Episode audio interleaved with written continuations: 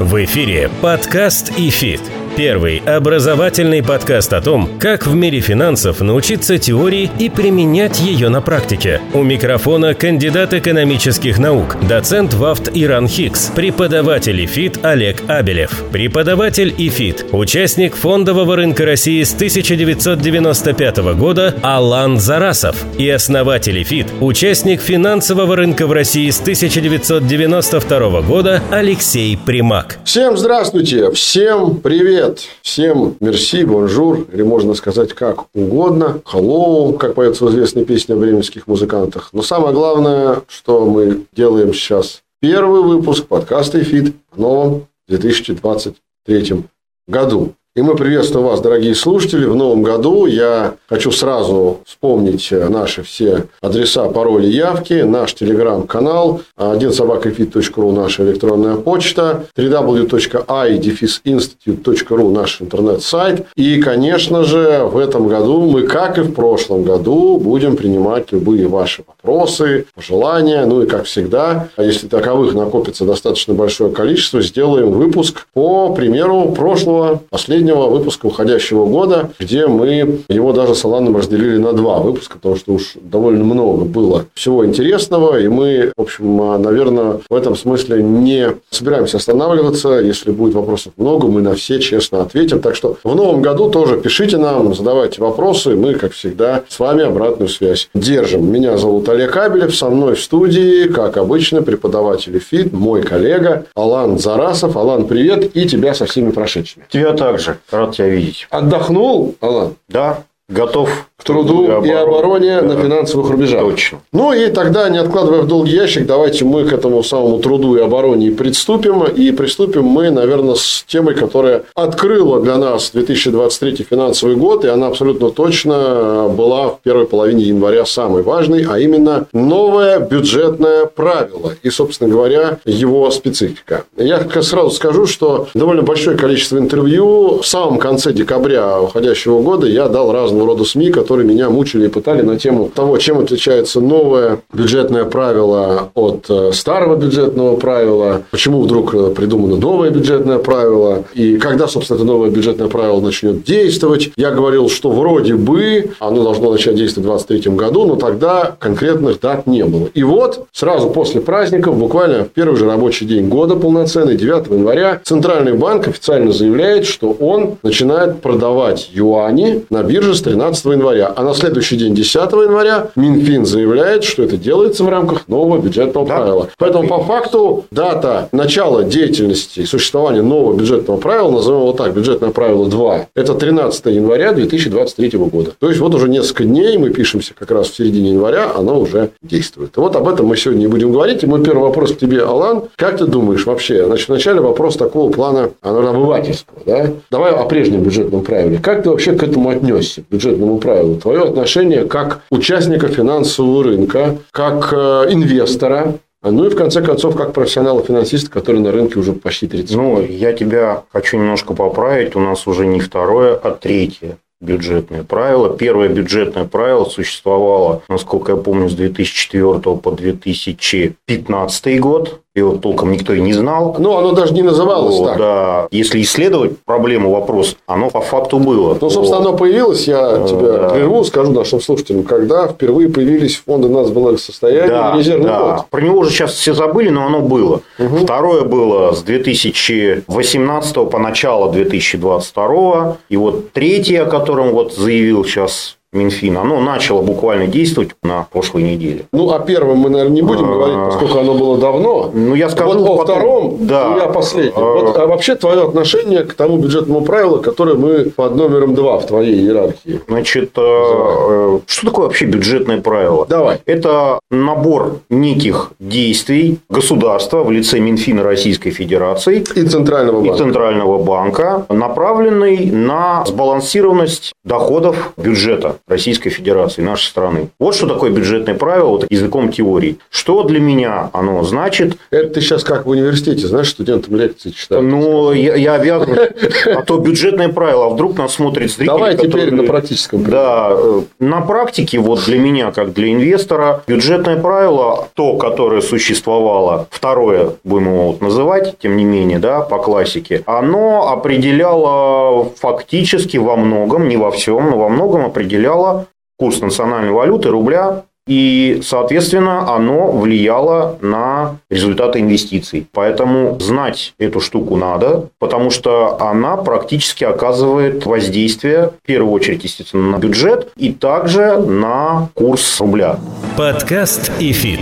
Давай теперь более подробно поговорим о разнице между бюджетным правилом 2 и бюджетным правилом 3, о котором ты сказал только что. Значит, я напомню, что предыдущее бюджетное правило предполагало в случае превышения российской нефти марки «Юралс» определенного ценового уровня направление всех доходов от проданной нефти по цене сверх установленного уровня в резервный фонд или фонд ага. национального благосостояния. Олег, все правильно, но я бы все-таки повел речь, может, мы там на 2-3 минуты больше на это затратим, Давай. но я бы повел речь именно с 2004 года, потому что логическая цепочка выстроится Хорошо. наших зрителей э, Замечательно. более Давай, э, тогда надо начать стройные. с самих фондов. Да? Что это за фонд? А, как мы знаем, бюджет нашей страны формируется не во всем, но во многом за счет так называемых нефтегазовых доходов. Что это такое? Это НДПИ, налог на добычу полезных ископаемых, это экспортные пошлины, пошлины на нефть. И я добавлю, недавно появился еще НДД, налог на добавленную Да, доход. совершенно верно. Эти товары, они очень волатильны. Соответственно, доходная часть бюджета, она очень волатильна. И в начале нулевых, в 2004 году, было принято самое простое бюджетное правило. Была установлена некая цена отсечения по основному экспортному товару нефти. Если у нас нефть стоит выше этой цены, то все сверхдоходы направлялись в фонд национального благосостояния. Первое бюджетное правило, подчеркиваю, никакого формального воздействия на курс национальной валюты не давало. Просто было очень простое правило. Если цена нефти выше от цены отсечения,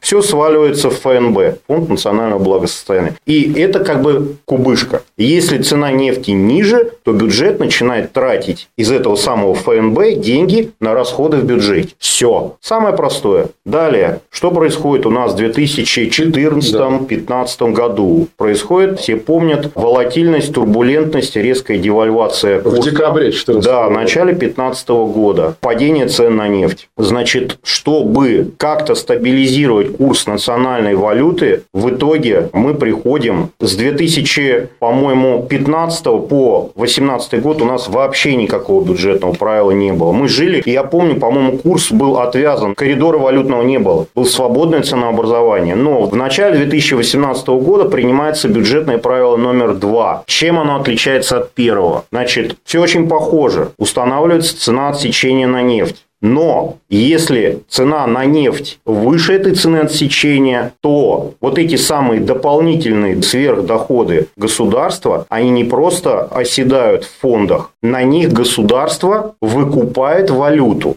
выкупают валюту на открытом рынке, на биржевом, чтобы стабилизировать курс, чтобы он сильно не укреплялся. Тут надо добавить, Алан, что режим валютного курса он был изменен как раз в 2014 году Центральным банком. И довольно долгое время мы жили в режиме в начале свободного ценообразования, то есть э, ну вот три года, по-моему, мы жили. Потом был режим валютного коридора. Если ты помнишь, даже был такой термин «бивалютная корзина», который да, активно да, использовался. Это корзина из доллара и евро в чуть большем соотношении доллара 55 на 45, где курс рубля устанавливался одновременно к этой взвешенной корзине валют. Да, да. И потом, после 2014 года, мы перешли к плавающему валютному да. курсу от да, валютного да. коридора. То, о чем Алан говорит, уважаемые слушатели, это как раз и связано с тем, что Центральный банк вследствие вот этой повышенной волатильности и перехода на другое бюджетное правило меняет режим валютного курса в стране. Да, совершенно верно. В случае же, если у нас цена на нефть ниже цены отсечения, соответственно, чтобы стабилизировать рубль и не давать ему сильно обесцениваться, уже идет продажа долларов из фондов национального благосостояния и из получания получаемых рублей от продажи уже финансируется бюджет. Таким образом, Центральный банк стабилизировал курсы. Если посмотреть 2018-2022, зависимость рубля от нефти осталась такой же волатильной. Но зависимость, волатильность рубля в зависимости от нефти, она корреляция гораздо меньше уже была. Именно благодаря второму бюджетному правилу. Оно было достаточно удачное, я считаю. Но в нем были и недостатки, которые, конечно, сказались в первую очередь в 2020 году, когда хлопнул коронавирус. Там не предусмотрены были вот такие, как сказать, экстраординарные ситуации, резкие дополнительные затраты бюджета и прочее, прочее, прочее. Тогда оно начало буксовать. Это бюджетное правило уже в 2020 году. Но то, что случилось в начале 2022, когда доллар в моменте стал токсичной валютой, конечно, подкосило полностью. Второе бюджетное правило, основанное как раз на операциях с долларом. Вот здесь очень важно отметить две вещи. На чем основывалось второе бюджетное правило? Да и первое, на самом деле, тоже. Тоже, да. Они основывались на двух постулатах, на двух столпах. Первый – это курс рубль-доллар. И второй важный столб – это определенная цена на российскую нефть марки Юрлс, но, скажем так, косвенно через цену марки Brent. Потому да. что есть такое устойчивое поверье у тех, кто не до конца разбирается в теме бюджетного правила, что Россия ориентируется на нефть э, марки Brent. Brent – это эталонный сорт, даже говоря правильно, это пять сортов. А Brent – это аббревиатура… Ну, насколько я знаю, даже такой реальной нефти не существует. Объясняю. Brent, это аббревиатура первой буквы названия пяти месторождений в Норвежском море, где добываются лучше по своему качеству сорта нефти. То есть нельзя купить и... реальную бочку бренда абсолютно, нельзя абсолютно нет. Это расчетный индикативный, то есть как индикатор инструмент рынка нефти. Но поскольку он эталонный, то есть марки нефти этих месторождений являются лучшими по качеству, к ним привязываются абсолютно все другие марки нефти, которые уже добываются крупнейшими добывающими странами мира. Россией, Саудовской Аравией и так далее. Так вот, ясно, что между ценой нефти марки Brent и ценой нефти, которая добывается той или иной страной, не биржевой ценой, существует определенная зависимость определенный дисконт или премию, но чаще всего дисконт. Российская нефть Юралс имеет и всегда имела определенный дисконт. И кроме цены нефти бренд и пары рубль-доллар, третий важный постулат, который влиял на бюджетное правило 2 и, ну, собственно, на бюджетное правило 1, был размер этого самого дисконта российской нефти Юралс к эталонному сорту бренд. Потому что надо понимать, что когда российские нефтяные компании продают нефть, они не продают ее по цене марки бренд. Насколько я знаю, она и по качеству чуть-чуть похуже будет вот этих североморских сортов. Безусловно. Так я же сказал, бренд да, это да. эталонный сорт. Они продают ее по цене марки Юрус. И, собственно говоря, даже без изменения валютного курса на тот момент, когда действовало второе бюджетное правило, спрос и предложение на нефть российской марки Юрус влиял на доходы бюджета. Ну, опосредованно через экспортные доходы. То есть, сама цена на нефть марки Brent могла не меняться, курс рубль-доллар мог не меняться, но спрос на российскую нефть и предложение российской нефти, естественно, менялись. Это же не константы. Если спрос на российскую нефть снижался, несмотря на то, что цена марки Brent не менялась, то цена на Юрл спадала, падали экспортные доходы, это влияло априори на курс рубля. Вот это три важнейших понятия. И как справедливо сказал Алан, наступает февраль 22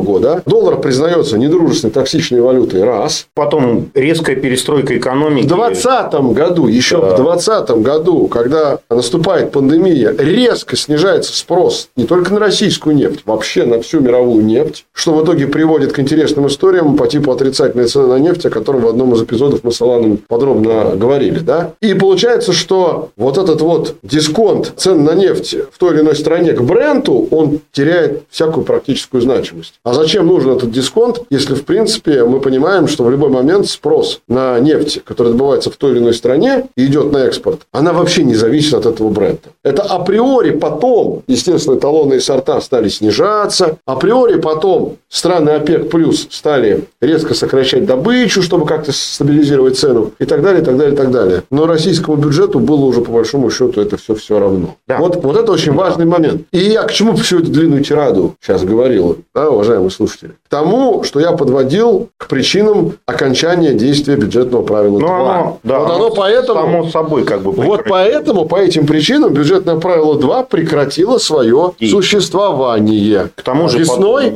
2020 22 года. Я добавлю, еще нам навязали этот пресловутый потолок цен на нефть, который непонятно до сих пор. Ну, он был навязан позже да, чуть-чуть. Он был навязан... Но это окончательно добило всю устроенную вот теорию, которую и практику использования бюджетного правила номер два. Да. То есть, ну, оно, в принципе, уже не жизненно, и использовать его невозможно. Это стало понятно, наверное, ближе к весне а, прошлого года. Я бы сказал, в апреле, в мае, когда еще не был введен потолок цен на нефть, но уже стало понятно, что в каком-то из э, пакетов санкций этот потолок будет введен. И что самое неприятное, это то, что нас еще ожидает в этом году. Я думаю, может быть, мы про это сделаем отдельный эпизод, что с 5 февраля начинает действие эмбарго на импорт не нефти, а нефтепродуктов. А это уже, как говорят в Одессе, две большие разницы, потому что маржинальность абсолютно иная. Но об этом в других да. эпизодах. Подкаст и фит.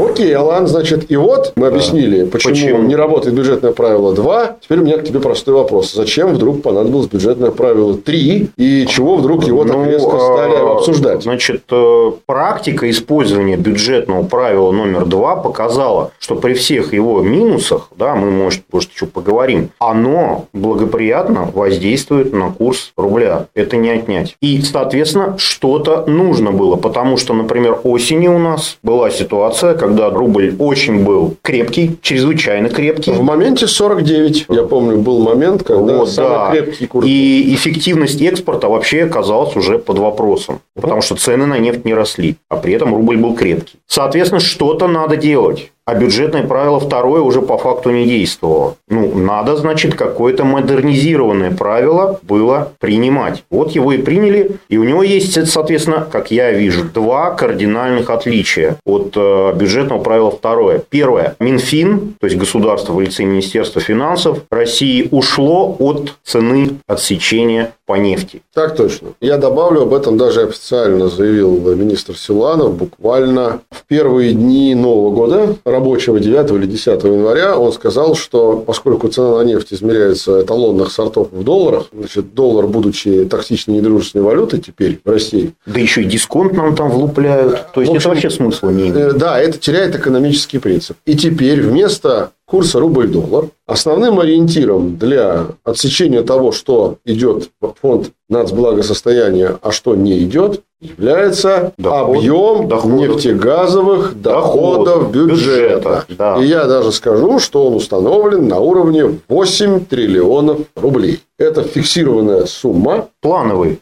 годовой доход. Да, это фиксированная сумма, свыше которой, если по факту будет, допустим, доходы бюджета нефтегазовых там 8,3, то вот эти 300 миллиардов пойдут в фонд нацблагосостояния. Да, да. Если их будет 7 триллионов 700 миллиардов, то Центральный банк будет начинать продавать да, валюту, ну, чтобы, есть, собственно э, говоря, это компенсировать. Это первое да, важное да. отличие. Второе. Поскольку доллар США, мы уже говорили, стал токсичный, накапливать доллары, как выяснилось, опасно для государства. Нужно было предпринять что-то, чтобы воздействовало на курс рубля.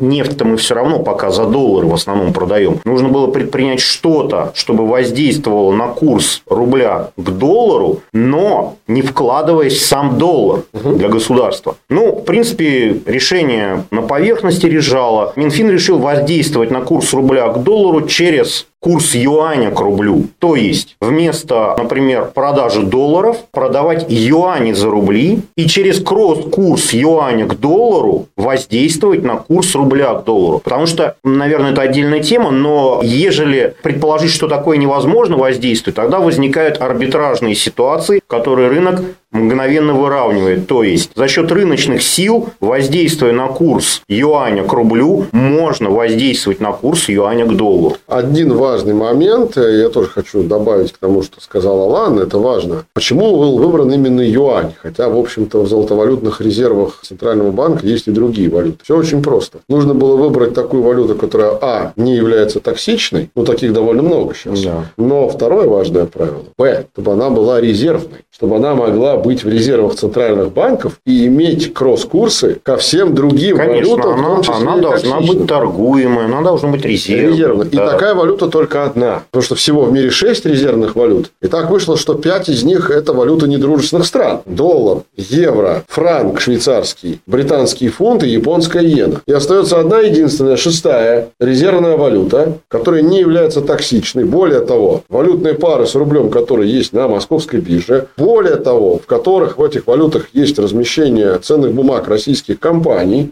на российских площадках, естественно, был выбран юань. И чем это важно? Тем, что каждый день на мировых рынках есть биржевая рыночная цена валютной пары доллар-юань. Подкаст и фит.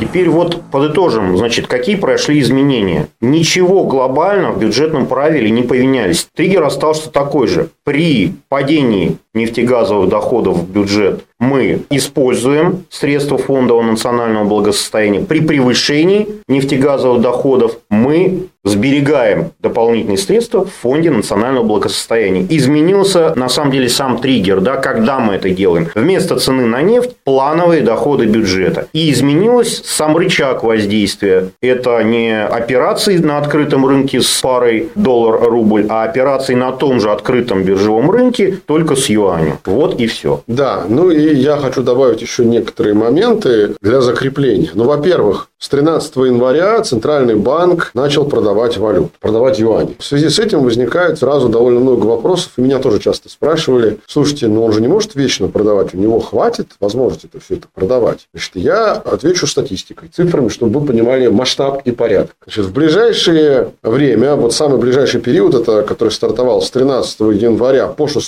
февраля, это примерно три недели, Центральный банк продаст примерно 54 миллиарда рублей в юаневом выражении. Это примерно по 3 миллиарда 200 миллионов в день. И, кстати говоря, где-то с 16-17 января на сайте Центрального банка можно смотреть, сколько в сутки было продано юаней. Ну, в рублевом выражении, соответственно. Значит, что важно? Размер фонда нацблагосостояния на начало 2023 года. Внимание. 3 триллиона 100 миллиардов рублей. То есть, это не значит, что мы сейчас будем в день по 3 миллиарда тысячи дней продавать весь фонд. Это план на январь всего. Это план на январь. Раз. И, во-вторых, никто не говорит о том, что нужно распродать весь фонд. Во-вторых, фонд будет пополняться в случае, если доход нефтегазовый бюджета будет выше 8 триллионов годовой. И, в-третьих, это не значит, что Центральный банк будет это делать регулярно. Потому что, если планка нефтегазовых доходов будет выше 8 триллионов рублей, то этого делать просто будет не нужно. В этом не будет никакого... Ну, то есть, идет мониторинг. В этом, да, в этом не будет никакого неделю. смысла. Поэтому вопрос, а хватит ли Центральному банку средства ФНБ,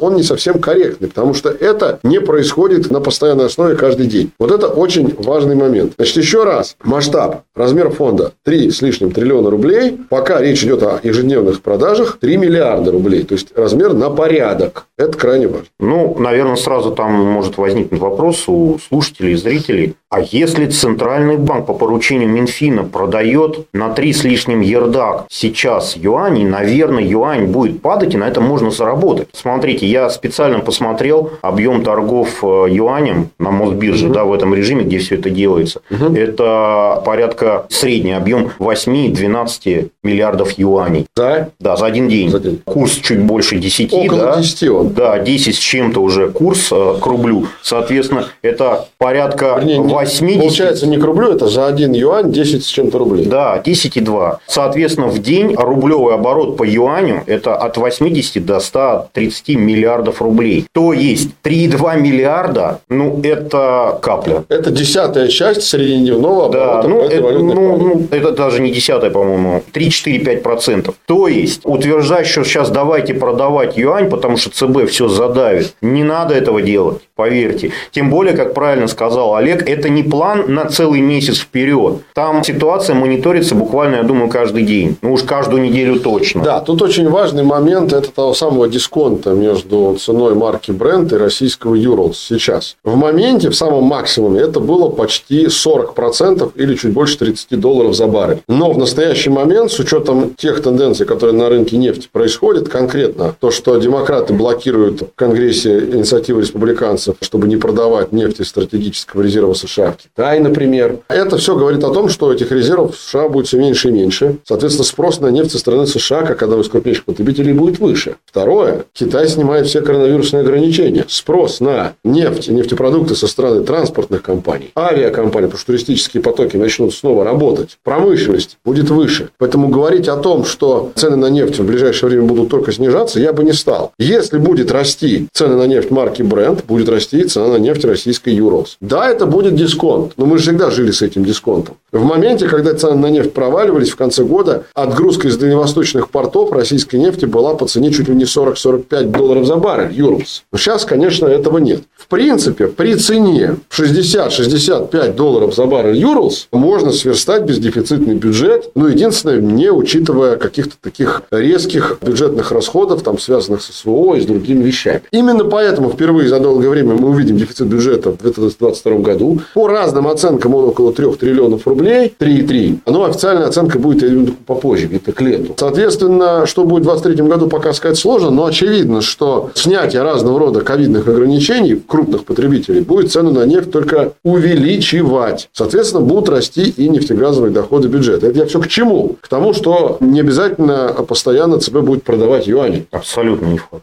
Еще предвосхищу один вопрос, который, скорее всего, появится. А где же был ЦБ и Минфин в марте-сентябре, когда у нас доллар летал до 120, потом до 49? Почему же это самое спасительное бюджетное правило нельзя было принять в марте месяце? Отвечу. Ликвидность юаня, она сейчас уже достаточная. Но если мы посмотрим обороты еще там полугодовой давности, а тем более там март прошлого года, то ликвидность не позволяла, к сожалению, в этой паре применять ее для таких вещей, как бюджетное правило. Вот и все. Ликвидность выросла на московской бирже, и теперь уже можно это делать. Ну, я добавлю, что где-то в сентябре, насколько я помню, впервые, я помню тот счастливый день, когда суммарный дневной оборот на валютной секции Мосбиржи парой рубль-юань превысил аналогичный оборот по паре рубль.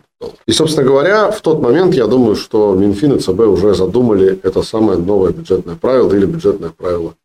Да? Вот, наверное, так вкратце выглядит эта история с бюджетным правилом. Мы посчитали с Аланом необходимым, ну, скажем я... так, простыми словами попытаться рассказать я... о том, что это за штука. Пару слов о критике бюджетного правила. Ну, давай, не без ложки а... Критиков полно, оно было все эти десятилетия, как только все появилось. Дело в том, что бюджетное правило подразумевает под собой, в первую очередь, макроэкономическую стабилизацию бюджета, курса и так далее. Мы сейчас об этом рассказали. Но есть, как всегда, куча критиков, которые говорят, ну что же вы не тратите национальные фонды на поддержку промышленности, на развитие нацпроектов? Почему у вас в этой кубышке лежат эти деньги? Это серьезная как бы предъява, на самом деле, сторонникам бюджетного правила. Но, тем не менее, другого пока у нас варианта нет, кроме его использования. Ну, кстати, любопытно, да, дефицит бюджета ожидается 3,3 триллиона рублей, размер ФНБ 3,1. То есть, по-хорошему, продав весь ФНБ, можно было бы выйти практически на профицитный бюджет. Да. Но если это сделать, ну, это разово поможет. Но есть да. еще следующие года. Мы же не да. живем с единственным бюджетом. Вот как-то так, уважаемые слушатели, мы постарались сегодня вам достаточно простым языком рассказать, что это за зверь такое бюджетное правило. Надеюсь, у нас получилось. Но если нет, вы нам напишите. Нет, у вас не получилось, и мы попробуем сделать это еще раз, чтобы у нас точно получилось. Заходите на наш интернет-сайт www.adefиsinstitute.ru, электронная почта 1 собакафит.ру, наш телеграм-канал. Обязательно пишите, оставляйте вашу обратную связь. Меня зовут Олег Кабелев, со мной в студии сегодня в деталях бюджетных правил 1, 2 и 3 помогал разбираться мой коллега по эфиту, преподаватель Алан Зарасов. Алан, спасибо тебе большое. Спасибо тебе. Ну и до встречи на будущих до эпизодах встречи. подкаста «Эфит». И обязательно, кстати, пользуясь случаем, послушайте подкаст с